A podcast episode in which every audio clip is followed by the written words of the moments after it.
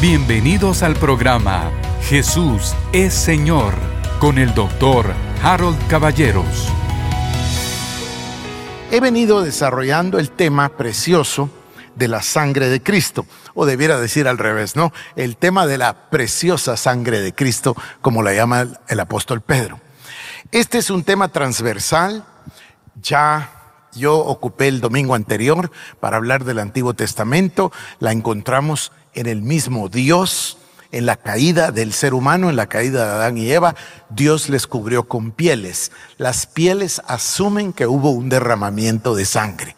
Luego encontramos la ofrenda de Abel. ¿Se recuerdan ustedes? También un sacrificio de sangre. A veces nosotros perdemos de vista que el conocimiento se trasladó oralmente entre todos los patriarcas porque vivían tanto tiempo que tenían el tiempo de educar a sus hijos y a sus nietos. Y en el primer periodo, bisnietos y tataranietos, porque eran cientos de años. Recuerden ustedes esta expresión. Dice Dios que ama a su siervo Abraham porque Abraham seguramente va a educar a sus hijos y a los hijos de sus hijos en los caminos del Señor. Esto es algo muy importante. Entonces esa tradición es evidente que llegó a cada uno. Y por eso es que Abel ofreció mejor sacrificio que Caín y ofreció un sacrificio de sangre. Después nosotros llegamos a Moisés, llegamos al pacto, a la ley, a la Pascua, etc. Y vimos en el Antiguo Testamento la sangre de Cristo. Después, el lunes, nos dedicamos a ver qué es lo que el Señor Jesucristo mismo dice de la sangre y qué dice el Nuevo Testamento. Y entonces avanzamos a través del libro de Hechos, por supuesto los Evangelios, el libro de Hechos y luego las epístolas. Porque las epístolas nos dan la revelación que Dios le dio a los apóstoles, comenzando por Pablo, pero no solo Pablo, la revelación que Dios les dio de lo que había sucedido durante el tiempo de la cruz, lo que llamamos tres días y tres noches, así les hemos dado en llamar. Entonces ellos obtienen una revelación de lo que Cristo hizo en la cruz. A nosotros en los evangelios se nos habla de los hechos físicos. El Señor cargó la cruz, el Señor fue subido a la cruz, prepararon vinagre con un hisopo para darle. Son hechos físicos, pero lo que estaba por suceder es mucho más grande. Cuando el Señor dice, consumado es, entrega su espíritu, ahí sucede todo el plan que Dios traía desde el Antiguo Testamento, todo se desenvuelve en un abrir y cerrar de ojos. Ahí es donde Cristo vence al diablo, ahí es donde Cristo lo despoja, ahí es donde Cristo ofrece su sangre, ahí es donde su sangre nos da expiación, ahí sucede todo. Y no ha terminado porque todavía el Señor desciende predica a los cautivos y luego es resucitado. Y luego lleva a su pueblo, a su novia, a sus hijos, a la iglesia, como lo quieran llamar, a la compañía de santos, a la congregación de los que creen en su nombre, los lleva y los sienta a su lado y él se sienta a la diestra de la majestad. Esto es extraordinario, es maravilloso, pero el hilo conductor es la sangre. Y cuando termina la palabra de Dios, es decir, perdónenme, cuando terminamos la Biblia en, el libro de Apocalipsis, volvemos a encontrar la sangre y la encontramos como la celebración más grande que existe.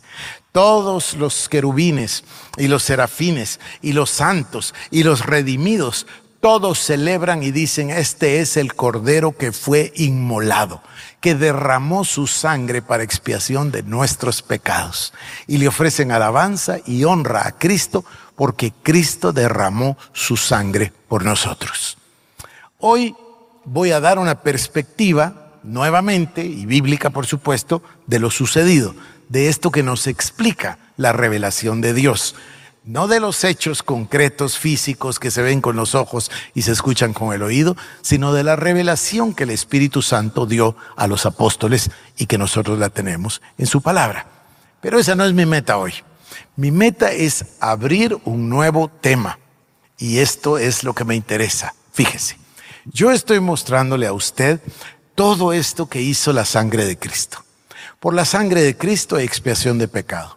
Por la sangre de Cristo, los que estábamos lejos fuimos hechos cercanos. Por la sangre de Cristo obtuvimos reconciliación y nos fue dado el ministerio de la reconciliación. Por la sangre de Cristo fuimos nosotros hechos justificados o justicia de Dios.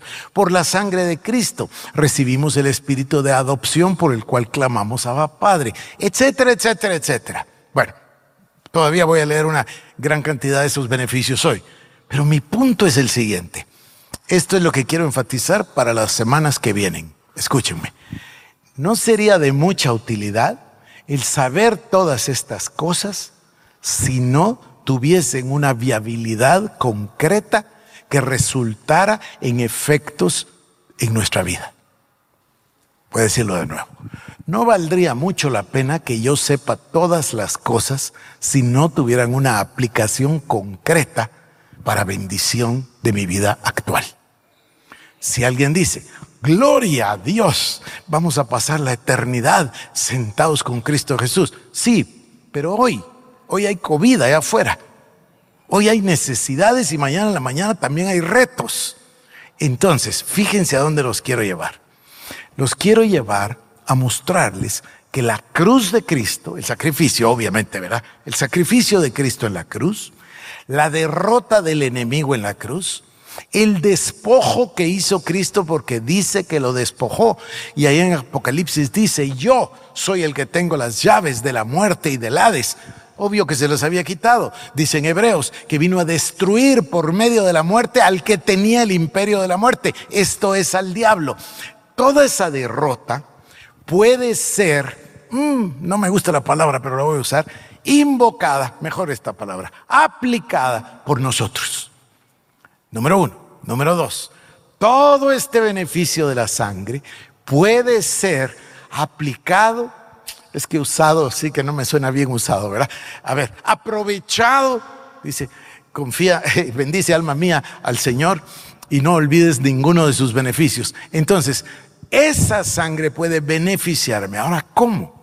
Este es mi punto hoy el tema de la sangre y el, derramamiento de la sangre de Cristo y el tema de la victoria absoluta de Cristo sobre el diablo en la cruz del Calvario, deben pasar a formar parte de nuestro repertorio de oración. A ver, si nosotros oramos, Padre, Señor, haz este milagro. Mi Dios, por favor, sana a fulano. Señor, sanidad para mis huesos. Padre, tal cosa. Miren, ¿qué les parece esto? Señor Dios Todopoderoso, clamo mi Dios en oración, haciendo vigente el día de hoy la victoria total del Señor Jesucristo sobre el diablo y todos sus espíritus inmundos. Y aprovecho para derribar fortalezas y argumento y altiveces y atar a todo espíritu inmundo en el nombre de Jesús conforme a tu palabra. Acá hay una, acá estoy tratando de unir dos elementos.